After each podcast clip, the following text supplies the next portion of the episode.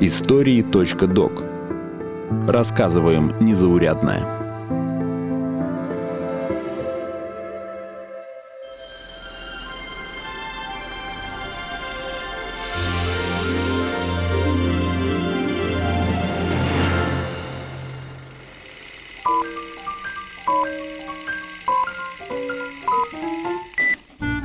Привет!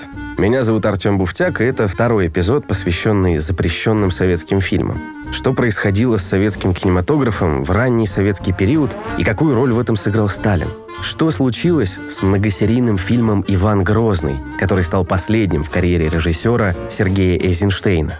Какие картины, считающиеся советской киноклассикой, были на грани запрета?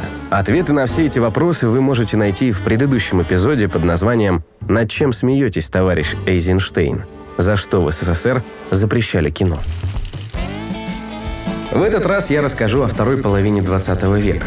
Оттепель, застой, перестройка – такие разные советские эпохи и такое разное отношение цензуры к кинематографу. Из-за чего запрещали ленты Андрея Кончаловского, Киры Муратовой и других известных советских режиссеров. Что могли сделать фильмом, если антисоветским элементом признавали не режиссера, а актера, который играл в картине? Почему чиновники боялись режиссера Александра Аскольдова? И как упоминания о вышедших лентах пропадали отовсюду? Об этом я поговорил с кандидатом искусствоведения, историком кино, главным искусствоведом Госфильма фонда Евгением Яковлевичем Марголитом.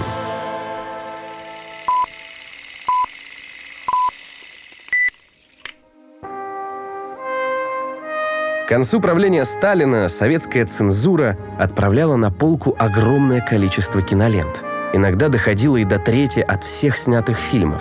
Кино стало инструментом пропаганды, и те ленты, которые, по мнению специальной комиссии, эту функцию не выполняли, до экранов не добирались в эпоху уже позднего сталинизма это не очень всерьез к этому относились. Будут смотреть, не будут, что дают, то и лопать. И на этом, опять же, как в начале 30-х годов, особенно сокращая количество картин, выпускалось-то не больше десятка картин, из них две трети сразу же сталинскую премию получали. Эти картины зритель не смотрел, картин новых все меньше и меньше. И тогда в эпоху 49-й. Низкопоклонство перед Западом – это уже уголовное преступление, за счет чего выживает прокат. Вы знаете, за счет зарубежных картин, которые объявляют трофейными, это фильмы Третьего Рейха, это э, фильмы в основном американские, которые хранились в Рейхсфильм-архиве. А поскольку все это и не только немецкие, американские, итальянские, все это вывезено из Берлина, то это объявляется трофейными. Ну, на всякий случай вырезаются из титров указания на страну производителя и имена всей съемочной группы. Ну, иностранный, иностранный трофейный фильм. Ситуация начала меняться в 1953 году, после смерти Сталина. К власти пришел Никита Хрущев, и неофициально период его правления получил название «Оттепель» начинается рост кинопроизводства стремительный. Вот оттепель, да, вот оно все оттаяло, пошло, и где-то э, через года уже три, где-то в середине 50-х годов, 56-му, 57-му, от 10 до 100. То есть 10 раз вырастает производство картины, как вы понимаете, каких картин, каких разнообразных, там комедия «Верные друзья» или «Карнавальная ночь», а с другой стороны летят журавли, или «Чужая родня». И вот на протяжении хрущевского правления фактически полки нет. Вот теперь-то фильмы достанут с полок, опустошат архивы и снимут все запреты. Или нет? Артем, это было в нашей истории один раз когда фильмы, упомянутые в постановлении 46 года «Иван Грозный», вторая серия, «Простые люди» Козинцева и Трауберга, вот эти картины действительно, значит, запрещенные, естественно, при Сталине в середине 50-х годов заново, хотя перемонтированы, их заново все-таки выпустили на экран. Но это было один раз. А, как правило, было наоборот – Сказать, что партийного контроля совсем не стало, нельзя. Но отношение к фильму как к продукту поменялось. Теперь, если комиссия и не принимала картину, это не обязательно запрет и отправка на полку архива. чаще всего просто требовали какие-то сцены убрать или переделать. То есть картину не запрещает первую редакцию. Это другие вещи. Это другое дело. Или, скажем, дальше идет история заставы Ильича. То же самое. Картину вы переделают. Причем сам Марлен Мартынович говорил мне, что, в принципе, он воспользовался необходимостью переделок для того, чтобы какие-то сцены, которые были, на его взгляд, сняты, решены недостаточно точно, переснять. И он сам считал, что это полноценная, еще одна полноценная редакция его картины. Тут вот другое, чего не было. Когда картины ругают, да, критикуют, ну, это, понятное дело, хозяин-барин. Но если нет вещей, о которых можно говорить всерьез, тогда вообще, наверное, не стоит жить. Или ты не согласен? Но это уже провокационный вопрос. Я могу его тебе задать. А я отвечу. Я серьезно отношусь к революции. Песни «Интернационал». 1937 году, войне, к солдатам, к тому, что почти у всех вот у нас нет отцов. Их картошки, которые мы спасались в голодное время, и которые... А как кстати, вы относитесь тоже... к крепи? Что? К крепи как вы относитесь? Вы мне так и не ответили. «Застава Ильича» – классика советского кино, снятая режиссером Марленом Хуциевым, вышла в прокат под названием «Мне 20 лет». Сюжет рассказывал о молодых людях, которые вступали во взрослую жизнь в эпоху перемен. Перемен, которые начались после 20-го съезда ЦК КПСС, на котором Хрущев выступил с докладом о культе личности Сталина. Фильм стал одним из самых ярких символов оттепели –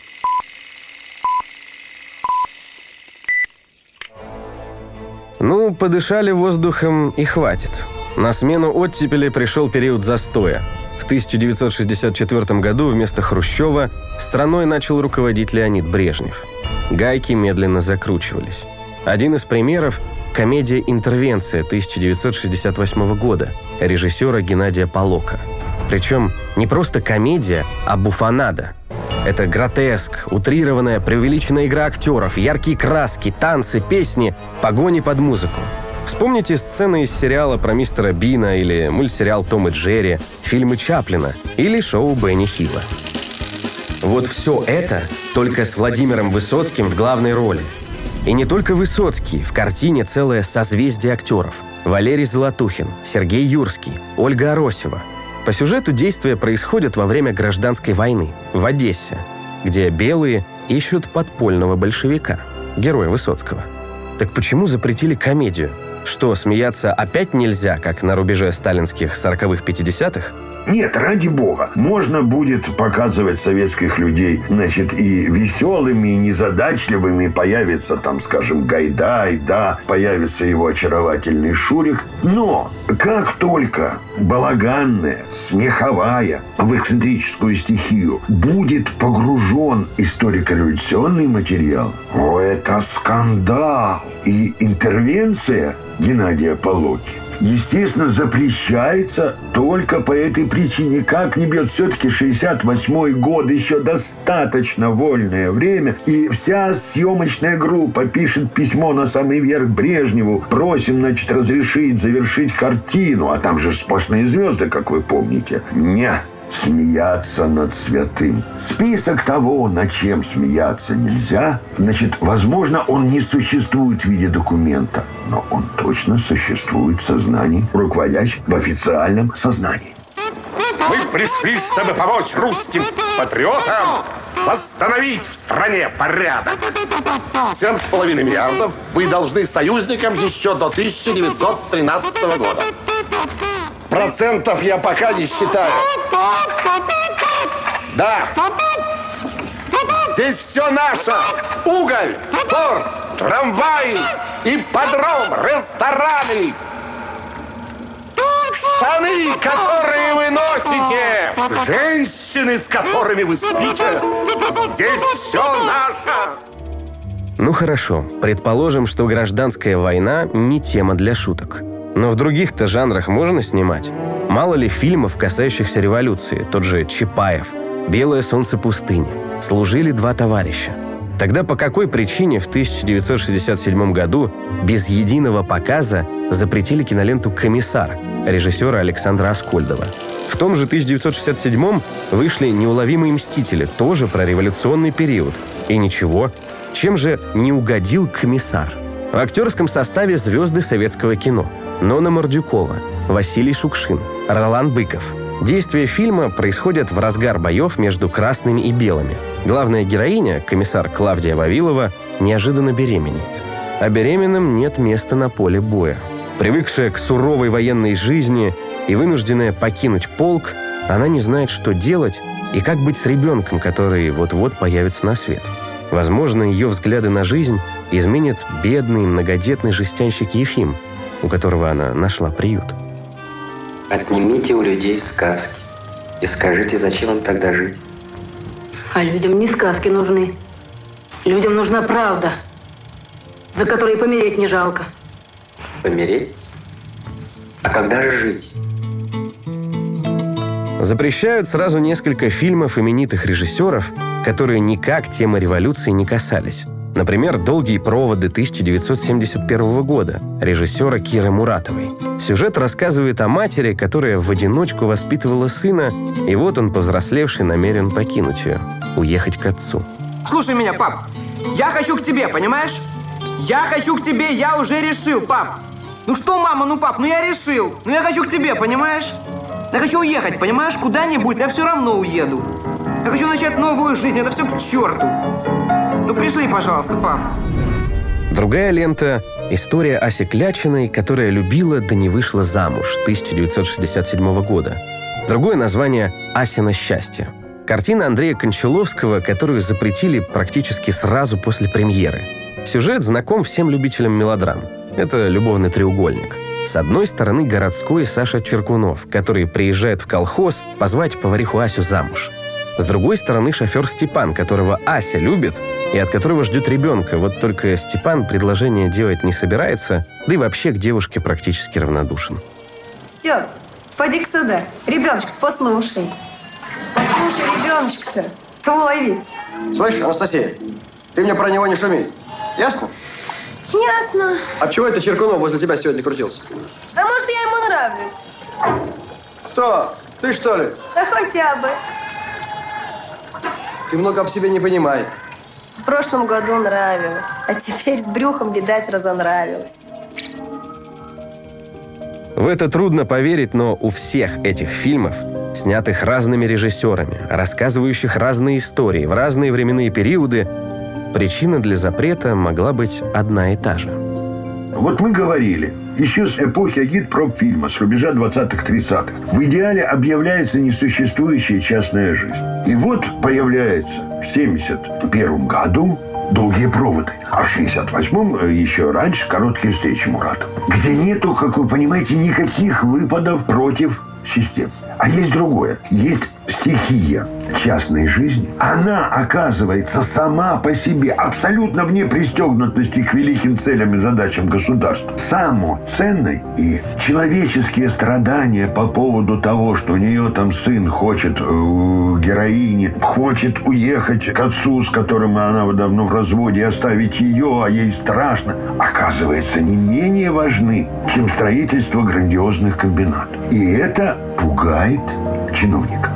Ощущается как крамол. Согласно канону, отдельный социализма, отдельный человек рассматривается лишь как средство построения значит, грядущего общества, вот этого вот идеального муравейника. Для нашего искусства, особенно для нашего кино, и прежде всего с 60-х годов, человек есть цель. Его существование на экране, его повседневное существование уже является событием для художников сюжета образующим. Во всем этом, во всем комплексе полки я имею в виду в том, что являлась э, действительно высоко художественным. Вот был сильнейший гуманистический заряд. Вот это внимание к отдельному человеку, который этот канон разрушало, его тотально коллективистский подход, разрушало, всматриваясь каждое отдельное человеческое лицо. Отсюда та сила, вот словечко, которое не очень мне нравится, но сейчас часто употребляется, сила эмпатии этих картин. Понимаете? Или говоря по по-русски, когда от крика героя Быкова проверки на дорогах, когда уже и затемнение идет, уже история кончилась, он кричит «давай, родненькие, давай», или от э, того, как прощается с младенцем, что говорит младенцу Нонна Мордюкова в комиссаре, душа переворачивается, кому горлу подходит. Вот это вот божественное откровение, которое никакая философия не заменит.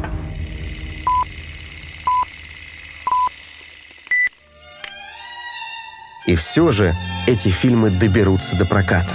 Правда, некоторым лентам для этого понадобится 20, а то и больше лет.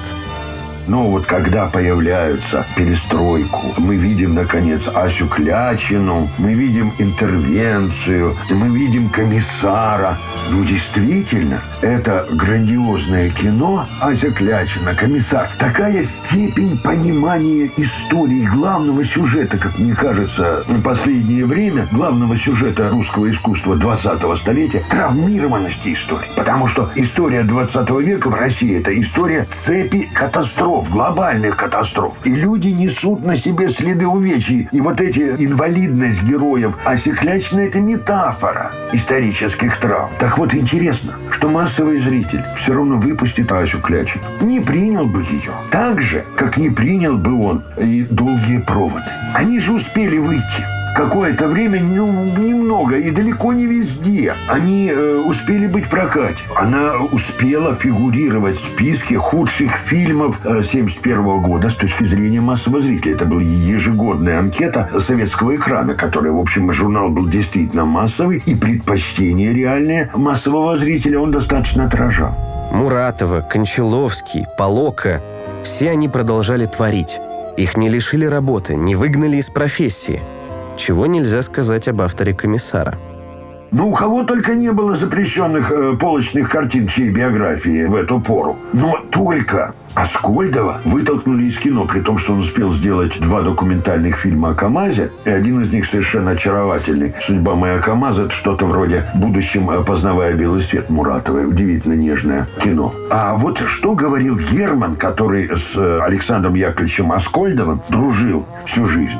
Говорил, мы в своем кругу были уже антисоветские, или, по крайней мере, внесоветские. А Аскольдов был из нас самый советский. Да, но «Комиссар» — это кино, проникнутое совершенно истовой и даже, пожалуй, непривычной в конце 60-х верой в революционный идеал, идеал гуманистический. Когда, э, я понимаю, что когда он являлся в эти порткомы, доходя уже до Суслова, и стучал кулаком, говоря самое о том, что они придают идеалы революции, они начинали вжиматься и думать, потому что было такое ощущение, что на Александре Яковлевиче шинель комиссара Вавилова, и он пахнет действительно порохом от него пахло. И это было до последних дней. Там была вот эта революционная страстность. Ведь по существу, не случайно после, значит, постсоветский период занимали достаточно левые позиции. Ну и Аскольдов, и Полока, и Хуциев. Это были художники советские в самом высоком смысле этого слова. Идея революции как гуманистического переустройства мира, вот она действительно их вдохновляла. В отличие от тех, кто ими руководил.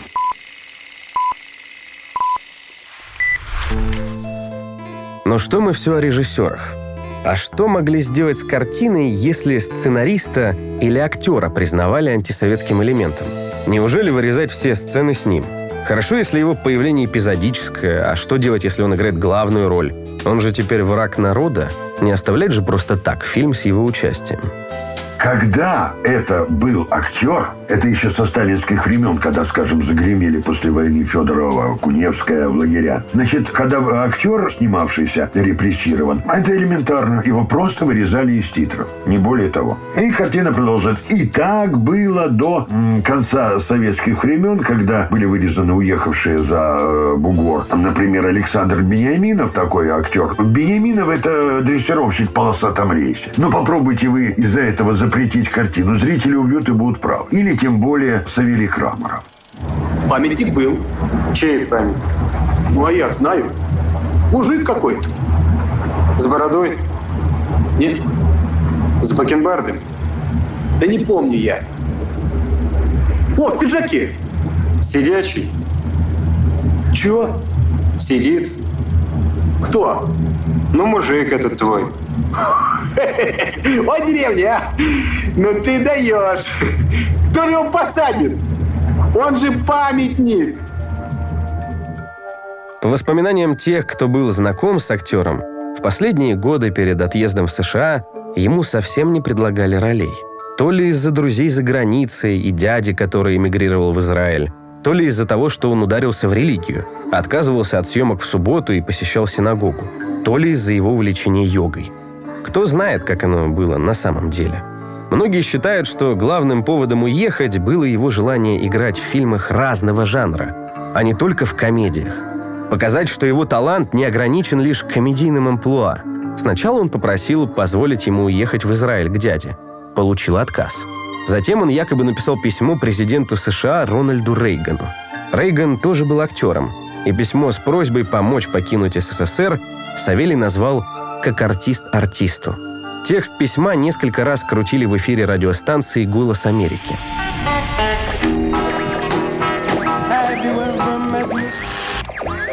Уважаемый господин президент Рональд Рейган, обращается к вам популярный в Советском Союзе киноартист Савелий Крамаров.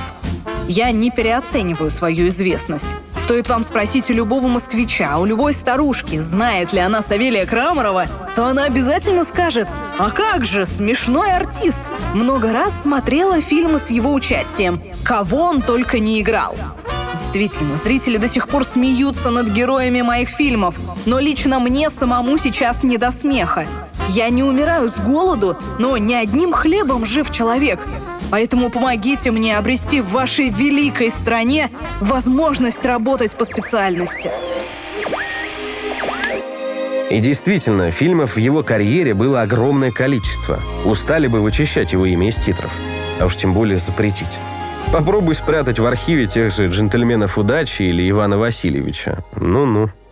Хотя, вот что касается сценаристов, тут было уже посложнее. Ну, например, запретили после того, как был выдворен из Советского Союза Виктор Некрасов, запретили экранизацию в окопах Сталинграда «Солдаты». Нельзя. Были запрещены все картины по сценариям Александра Галича, хотя кроме «Бегущей по волнам» ничего от его крамольных песен у них не было. Ну, запретили. Верные друзья не шли. Ну, ладно бы вырезать вам э, фамилию. Нет, верные друзья были запрещены на протяжении 15 лет. На семи ветрах Ростоцкого. На протяжении 15 лет. Сценарист крамольный. Все, картина запрещалась, невзирая на статус режиссера.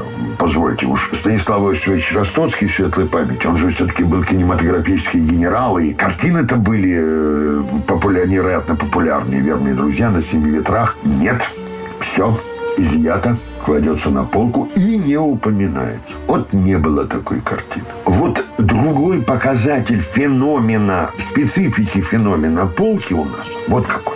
Картины, положенные на полку, запрещалось упоминать в справочном аппарате. Запрещалось. Будем считать, что такого фильма не было. Значит, и из всех фильмографий режиссеров, актеров, ну, короче, всех-всех, кто участвовал в создании фильма, как правило, упоминание об этом фильме убиралось. И было еще хуже. А вот когда картина прекрасно известна, а потом вдруг вы открываете справочник, и вы ее там не находите. Вот в пятом томе, это вторая половина 70-х годов издания, в пятом томе каталога советских художественных фильмов, откройте его, и в 64-м и 65-м году вы не обнаружите ни тени забытых предков Параджанова, ни э, «До свидания, мальчика Калика», ни «Лебедев против Лебедева» Генриха Габая. Почему? А к этому времени, ко второй половине 70-х, Калик с Габаем уже уехали в эмиграцию. А Сергей Параджанов сидит в лагерях. Ну ладно, хорошо, значит, те уехали. Но Параджанов э, сидит, и вроде бы не по политической статье, ему-то пришили, а не традиционную сексуальную ориентацию. Не, на всякий случай картину, которая уже известна всему миру, ее из справочника удаляют.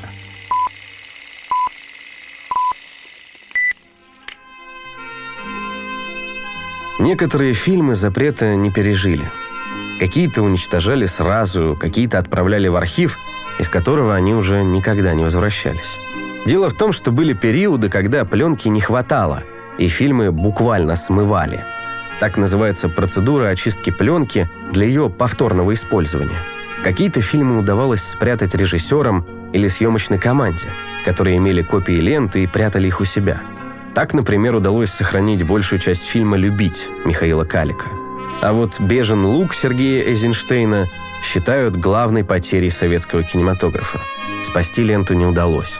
Осталось пару метров пленки, пара версий сценария и некоторые наработки, благодаря которым сотрудники Госфильмофонда создали фотофильм. О этих и других картинах, которые потеряны навсегда, я рассказывал в других эпизодах подкаста «Истории.док» под общим названием «Как и почему теряли кино».